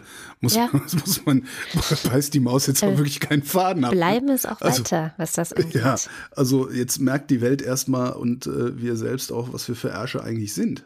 Das ist schon irgendwie ein bisschen das ein Treppenwitz. Ich empfehle genau deswegen nochmal die Sendung mit Anna Arijanjan, die ich im Dezember 2020 mhm. schon aufgenommen habe, ähm, wo sie auch ganz klar sagt, gerade wir Deutschen haben eigentlich eine besonders große Verantwortung gegenüber Armenien. Und äh, eigentlich müssten wir jetzt Haltung zeigen. Und, ja, aber guck mal. Ja. so Verantwortung, ne, irgendwie, irgendwann ist das auch, also man hat halt so ein gewisses Maß an Verantwortung. Mhm. Und Deutschland musste halt aus Gründen seine gesamte Verantwortung Russland entgegenbringen. Da war halt für die anderen nichts mehr übrig. Ja, und der war Türkei ist auch noch ganz wichtig jetzt, ne? Also, weil wir haben ja noch immer dieses Flüchtlingsabkommen mit der Türkei und dann wollen wir natürlich jetzt gerade insbesondere die Türkei nicht verärgern wegen Schweden und Finnland. Also irgendwas ist immer, dass wir gerade erpressbar sind. Das finde ich schon. Es war schon mal leichter. Es war schon mal leichter, Deutscher zu sein. Ja. naja. Das, das, ist so, das ist gerade so eine Phase in der, in der, in der Weltgeschichte, wo ich mir mal wieder wünsche, einfach so stinkreich zu sein, so, weißt du, so Elon Musk-mäßig, dass du mit all dem Scheiß nichts am Hut hast. So, ja, egal was ihr macht, mir geht's immer gut, aber irgendwie äh, hätte ich dann vielleicht doch das, was, was das mit den Elektroautos machen sollen und nicht das mit den Podcasts. Ich habe eine gute Nachricht. Hm. Her Zumindest damit. Glaube ich, dass es eine gute Nachricht ist, weil eigentlich bin ich unbetroffen. Äh, die gute Nachricht kommt aus Spanien. Da äh, hat die äh, Regierung, also das Kabinett hat gerade einen Gesetzentwurf eingebracht zur Stärkung der Frauenrechte. In diesem Gesetzentwurf, und das finde ich wirklich grandios, drei Tage Urlaub wegen Menstruationsbeschwerden mit Lohnfortzahlung. Pro Monat. Naja, notwendigerweise. Naja, oder halt so oft, wie die Frau menstruiert. Genau, Okay, so ja ein bisschen wie- öfter als einmal im Monat. Ja, oder wie sie Menstruationsbeschwerden hat, weil das ist ja auch, das ist ja nicht immer gleich Mhm. schlimm, aber ich hatte halt auch, ich kenne halt auch genug Frauen, die, die können dann, die können einfach ein, zwei Tage, können die eigentlich kaum laufen Ja. und müssen sich entweder Urlaub nehmen oder, ja, und da kriegst du jetzt, das, klar kann sich auch so krank schreiben lassen, aber Ja. ähm, ich glaube nicht, dass irgendein Arzt sich wegen Menstruationsbeschwerden krank schreibt, oder? Passiert das? Na, in Deutschland ist es aber auch so, dass du dich ja krank melden kannst und erst nach drei Tagen musst du eigentlich eine Stimmt, ärztliche ja nochmal. Ja. Bescheinigung vorlegen, was es für Frauen in Deutschland oder für Menschen, die menstruieren in Deutschland schon immer ein bisschen leichter gemacht hat. Ich übe das Jedenfalls kriegt, noch. jedenfalls kriegt Spanien das jetzt, äh, wenn das durchgeht, sie haben das Ding als dringlich markiert, ähm, sodass es in, in ein paar Wochen durchs Parlament kann äh, und nicht so lange dauert wie ein normales, ein normaler Gesetzgebungsprozess. Ich, also ich finde das eine total krasse, zumal Spanien auch so krass katholisch ist, weißt du? Ja, Und äh, also außer rechts außen ist ja im Grunde nur noch die Kirche, die äh, versucht, die Frauen klein zu halten. Und ich finde das, ich finde das ein total schönes Signal, einfach zu sagen, so, ey, ey Mädels, keine Ahnung, ich 10 bis 15 Prozent ist so die Zahl, die man so liest, von euch haben so heftige Menstruationsbeschwerden, dass sie eigentlich drei Tage ins Bett gehören. Hier habt ihr diese drei Tage. mm, Ausnutzen wird es kaum jemand, auch wenn die rechten Arschgesichter sich ein schönes Wort haben einfallen lassen. ja. Menstruationsurlaub. Ach, ich dachte, Toll, das ne? sei ein ganz normales Wort. Aber ist das von rechts? Na, ich habe das so viel in den Medien gelesen, dass ich dachte, das ist jetzt das Wort dafür. Okay. Nee, das ist tatsächlich die, äh, die rechte Opposition hat das äh, so genannt. ah, und die deutschen Medien haben es übernommen. Das finde ich ja noch besser. Das ist aber, ich meine, das sieht man, das kennt man, erkennt man doch auch an dem Wort. Das ist doch so, das ist doch dermaßen rechts. Ist ein total absurdes Wort. Jemand hängt zu Hause mit Krämpfen und wir nennen es Genau. Urlaub. Das ist, aber das ist genau die Art, genau die Art Wort, die, äh, das, wenn du so Rechtstwitter dir anguckst, ist genau die Art Wort, die die sich ausdenken, um irgendetwas zu diskreditieren, was eine Demokratisierung bedeutet. Das sind genau solche Menstruationsurlaub. Ist, und Ja. ich wette, das sagen nur Männer. Wahrscheinlich. Das war meine gute Nachricht. Ich habe auch eine gute Nachricht und zwar ist es äh, eine gute Nachricht für alle, die Hartz IV bekommen.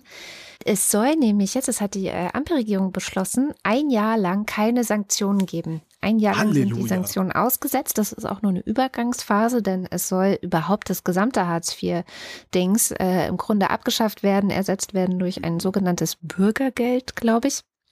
Ist das mehr als, äh, wie nennt man denn Greenwashing im Sozialbereich? Arbeitsminister Heil arbeitet noch an einem Gesetzesentwurf, deswegen kann ich dir das noch nicht sagen. Ah, okay. Er hat er noch nicht vorgestellt. ähm, Das soll auch nächstes Jahr dann irgendwie, also er arbeitet an dem Gesetzesentwurf, den will er noch diesen Sommer einbringen. Mal gucken, was dann kommt.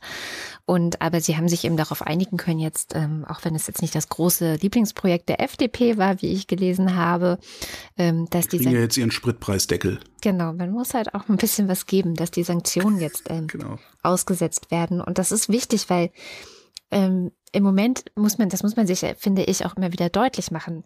Die Argumentation ist ja, wenn jemand beim Jobcenter äh, sich nicht zurückmeldet, also die sogenannte Meldepflicht, ähm, äh, gegen die Meldepflicht verstößt oder auch eine Arbeit, die vom Jobcenter als zumutbar angesehen wird, ungeachtet, ob die Person, die da äh, diese Arbeit bekommen soll, das auch so empfindet.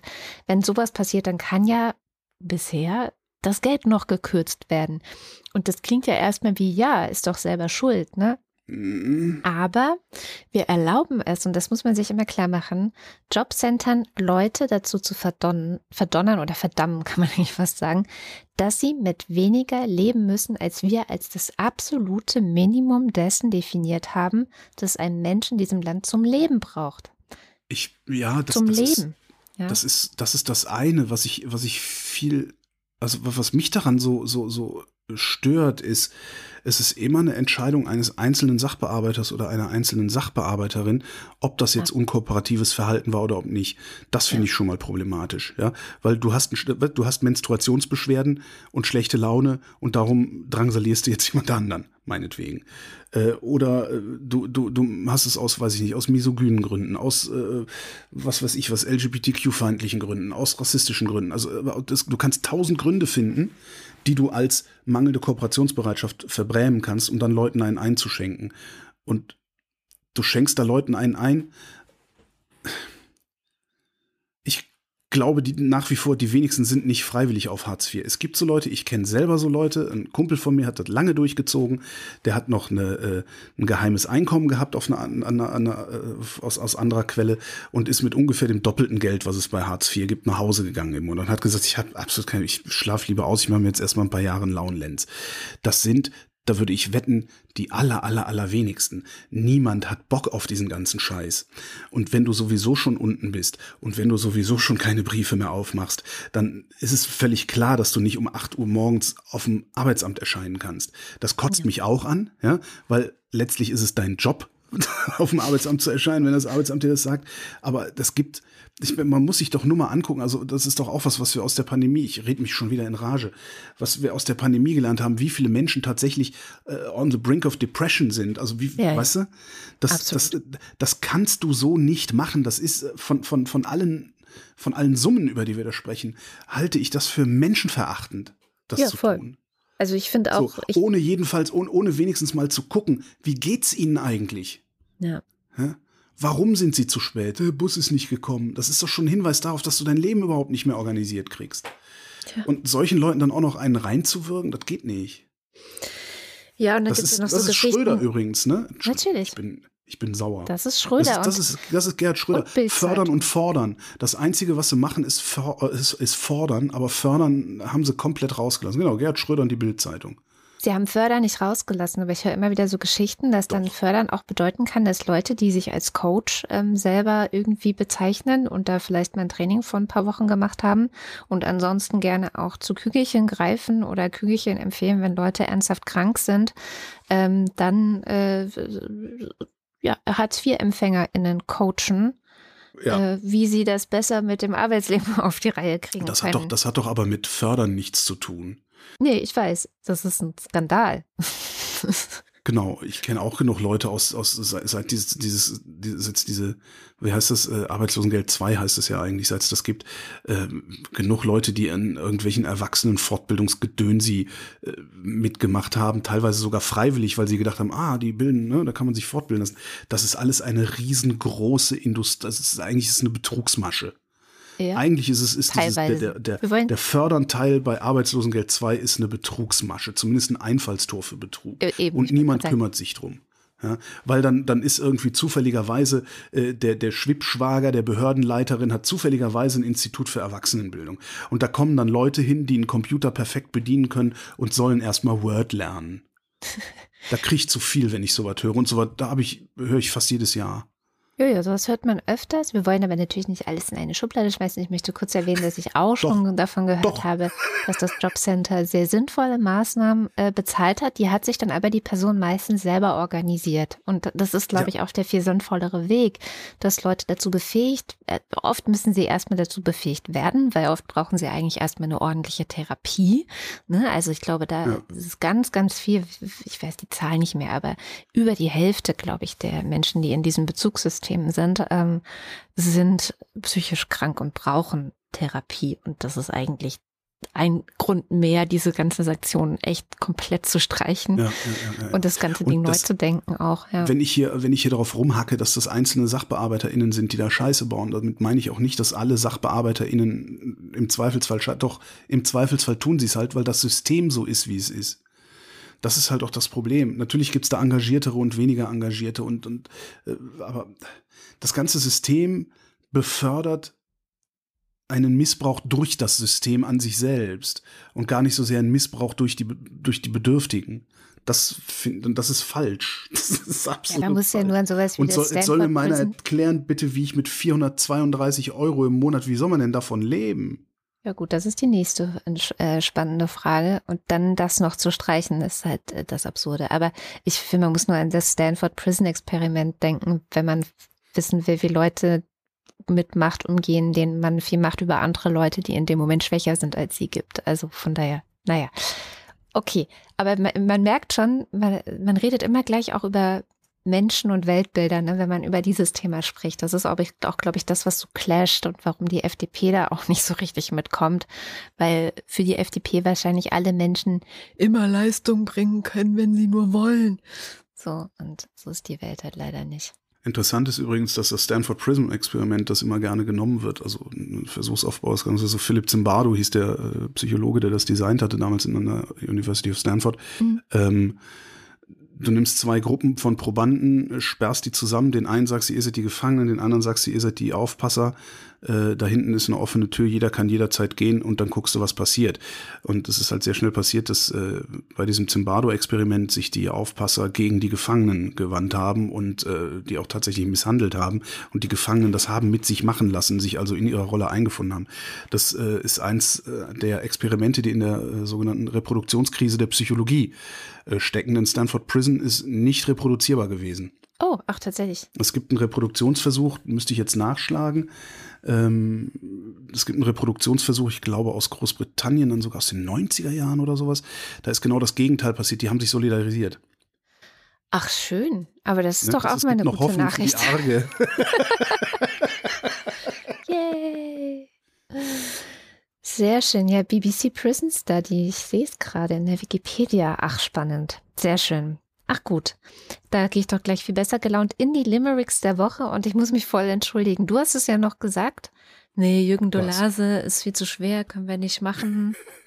Und ich so, ach was, eine Herausforderung ist wichtig. Fast schon ein bisschen wie die FDP. Mhm. Ähm, der Einzige, der uns diese Woche einen Limerick geschickt hat, ist unser, ein Glück haben wir ihn, hauseigener Wochendämmerungspoet Jens Ohrenblicker zum Thema Jürgen Dolase.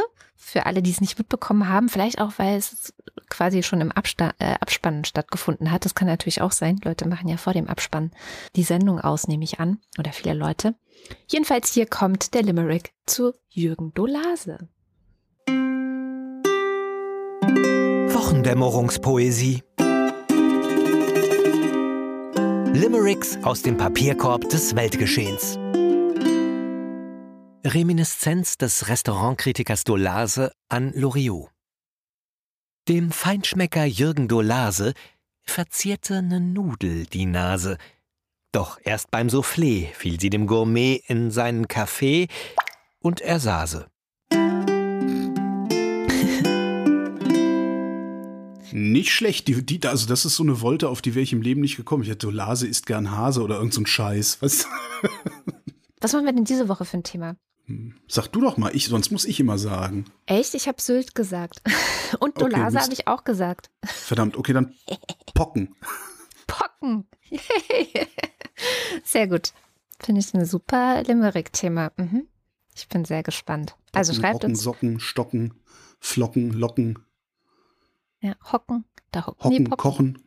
Kochen, Pocken, Kochen kann man auch noch, äh, geht auch noch.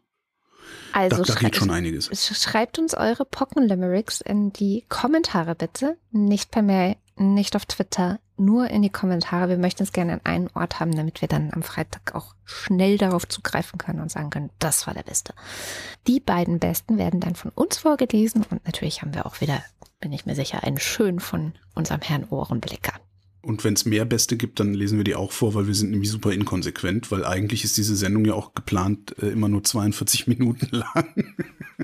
Ja, wir, wir, ich habe heute, heute bin ich nachsichtig, weil Ach. wir heute keinen Faktencheck haben, weil Katharina sich kurzfristig krank gemeldet hat. Gute Besserung an der Stelle und Nando nicht kurzfristig einspringen konnte. Deswegen kommen wir jetzt direkt zum bitteren Ende der Sendung, indem wir wie immer die Namen derjenigen vorlesen, die uns auf Steady im Fanclub oder bei den Ultras unterstützen.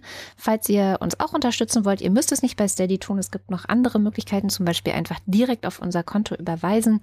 Das alles findet ihr auf wochendämmerung.de.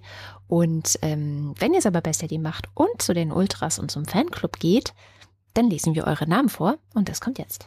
Was hast denn du eigentlich gegen den Börsenticker? Den habe ich vergessen. Ich habe nichts Wirksames gegen ihn, außer ihn zu vergessen. Hm. Hm. Schade. Naja. Dins 1. Dominik, mein Luftkissenboot ist voller Aale. Wagner.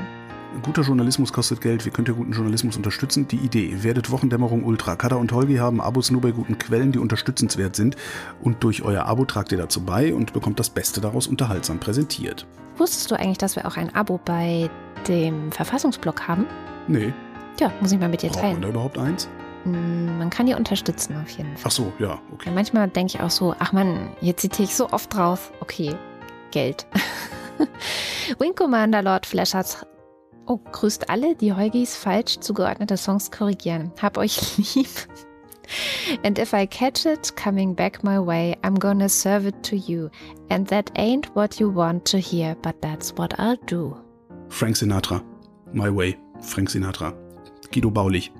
Alexander Bonsack freut sich diebisch, dass er Holger mit Gothe und Frohböse und deren DAK-Vortrag zum gesunden Essen so ins Grübeln gebracht hat.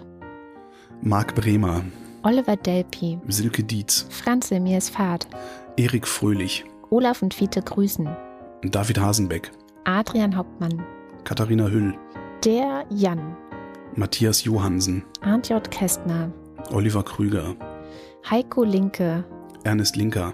Müsli Müsli Miam Miam Miam, Robert Nieholm. Rufus Platus, Nu sagen Chris und Moni. Anita Schroven. Was? Äh, Jörg Schecki schaut in der Liste nach unten und da steht, Anita Schroven. there's hope, there's always hope. Joachim Urlas. So, dann muss und so weiter. Jens Viehweg. Bernd und Froschi W. Möller, Andreas Werner. Justus Wilhelm, Cindy und Timmy Wüst. Volker Arendt. Dann kommt jetzt der Fanclub, ne? Ja. Juli und Sebastian. Mein Luftkissenboot ist voller Aale. Nico Abela. Ich habe ein Déjà-vu. Es ist schon Mai, aber März ist immer noch nicht vorbei. Katrin Apel. Simon Axmann. Dirk B.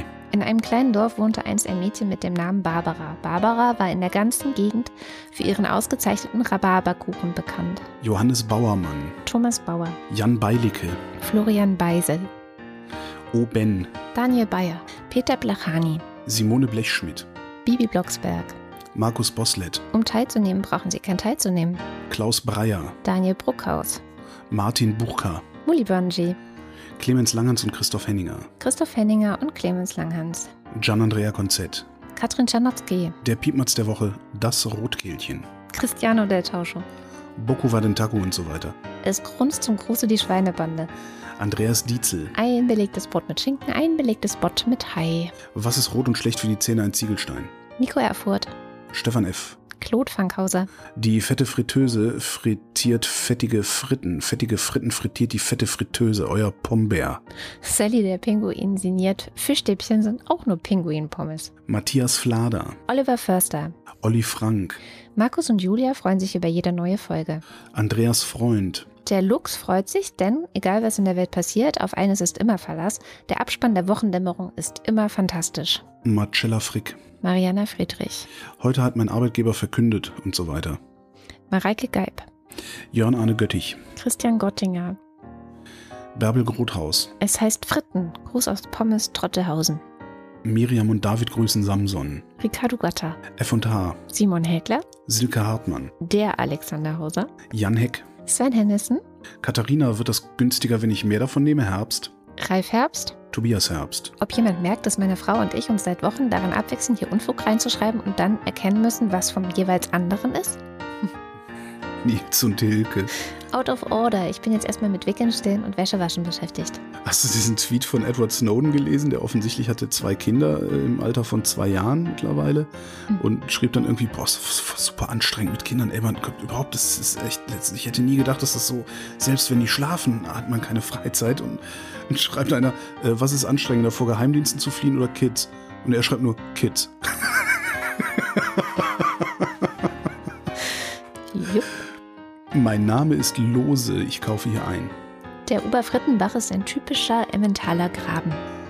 Lars ist vom Versagen der Politik entsetzt und trinkt jetzt Mai Tai. Andreas Jasper, Philipp Kaden, Arne Kamola, Jasmin Kisselemak, Michael Klerner, Alexander Klink, Jessica Kogoy, Thomas Kohler, Chantal, komm mal bei die Mama, Markus Krause, Magali Kreuzfeld, Felix Kronlage-Dammers, Pia Kronquist, Thomas und Corina, Oliver Kohlfink, Sebastian Lenk und Henry Vize, Detmar Liesen, Erwin Lindemann, Nico Linder. Florian Link, Mein Name ist Ipsum, Lorem Ipsum, Sabine Lorenz, René Ludwig, von allein hören keine Kriege auf und so weiter, Martin Meschke, Robert Meyer, Nevermind, Kleine Hunde Miam Miam Miam, Johannes Möller, Lordium Mondkind, die Mulle, Johannes Müller, Andreas meint, die Insel der Pinsel, einst Gülden, muss bald die Plebejer erdulden. Die kommen mit der Bahn für 9 Euro gefahren und wollen damit wild am Strand sülten. Steve Mutter, Rein produktionstechnisch besteht zwischen unserem Schützenpanzerwagen MS 0872 und einer hochqualifizierten Marzipankartoffel kein nennenswerter Unterschied. Das ist letzten Endes nur eine Geschmacksfrage. das stimmt. Man kann alles essen, wenn es klein genug gehobelt ist. Celine Neubich. Mir fällt nichts ein. Drum willst du dich vor Leid bewahren, so flehe zu den Unsichtbaren, dass sie zum Glück den Schmerz verleihen. Noch keinen sah ich fröhlich enden, auf den mit immer vollen Händen die Götter ihre Gaben streuen. Thorsten W. Neustein. Kati fragt sich, ob es denn auch mal eine Wochendämmerung live geben wird. Bestimmt, wenn es mal wieder einen Kongress gibt, spätestens. So mit Dia-Show oder so. Ah, ja, ja. Von unserem Italienurlaub. Badehose. Genau. Das ist Katrin vor dem Campingbus. Das ist Katrin links neben dem Campingbus. Das ist Katrin rechts neben dem Campingbus. Das ist der Campingbus, aber Katrin steht hinter dem Campingbus. Ich glaube, es muss ein Monty Python-Sketch. Mhm. Ey, du Opferanode. Boris Perner, Jochen Philipp. Elke Pohn, Team Pommes. Josef Porter, Gwyneth und Priscilla Molesworth. Sebastian Quapp, Axel Rasmussen. Wilhelm Reich, Marc Riese. Milena Robbers, Christian Rohleder. Markus Römer, Anna Roth. Sven Rudloff, Kühlschrankpoesie Nummer 3. Sag, ist da nicht doch eine Geschichte im Schweigestein? Jürgen Schäfer, Christian Schmidt. der Schommi, Susanne Schulze. Elias Seichter, Tim Seitz. Hallo, ich bin Troy McClure und so, Chip Chip und Chap und so. Theresa Sievert, Abracadabra, Hokus Krokus, Luxus Locus, Sim Salami Bin. Birgit Sobich. Im Übrigen bin ich der Meinung, dass Nationalismus keine Alternative, sondern eine Katastrophe ist.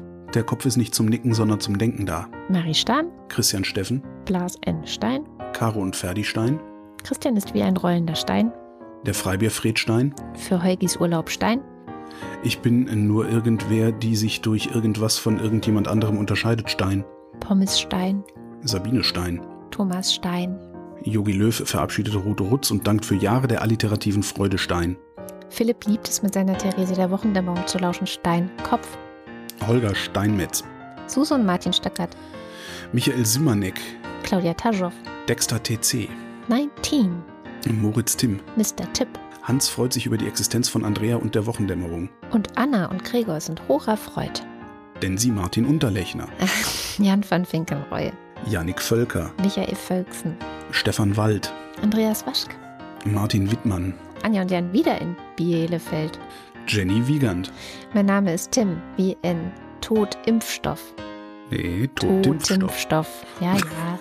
Tump. Tobias Wirth. Aller Wohlfahrt. Christoph Ziesecke. Habe Mut, dich deines eigenen Verstandes zu bedienen. Sapporo Audi. Fürs Töchterchen. Du hast die Rechnung ohne das Milchmädchen gemacht. Sabine Giel, Und der Raketenmann. vielen, vielen Dank. Auch von mir vielen Dank. Und das war die Wochendämmerung. Nein, Moment, wir machen jetzt noch den Börsenticker. Komm. Also, hast du ihn denn überhaupt parat? Oder Parat. Der Börsenticker ist immer parat. gut, sehr gut. Dann starten wir bei Montag, Wachstumssorgen verhindern Erholung. Dienstag, Börsen wieder auf Erholungskurs. Mittwoch, Schwerer Dämpfer an den Börsen. Donnerstag, Keine Entspannung an der Börse. Freitag. DAX-Bullen schwingen das Zepter. Okay. I don't know. Äh, Aber super, oder? ja, DAX-Bullen schwingen das Zepter. Tja. weiß man genau, was los ist an der Börse. Absolut präzise. Und das war die Wochendämmerung vom 20. Mai 2022. Wir danken für die Aufmerksamkeit. Tschüss.